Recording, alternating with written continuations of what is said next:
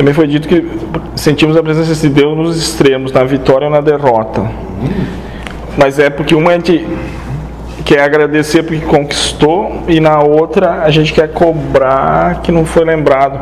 Mas é nesses momentos que se lembra de Deus no normal, daí não lembraria. Deus nem existe. Mas não que aqui tenha algo especial nos extremos. É só essa Não buscando vivenciar um caminho de equanimidade, tem que ir aos Ah, extremos tá. para poder ser tocado. Ah, tá, tá. Entende? Por isso de tomar duas mãos cheias por três vezes e nem lembrar de tudo que fez.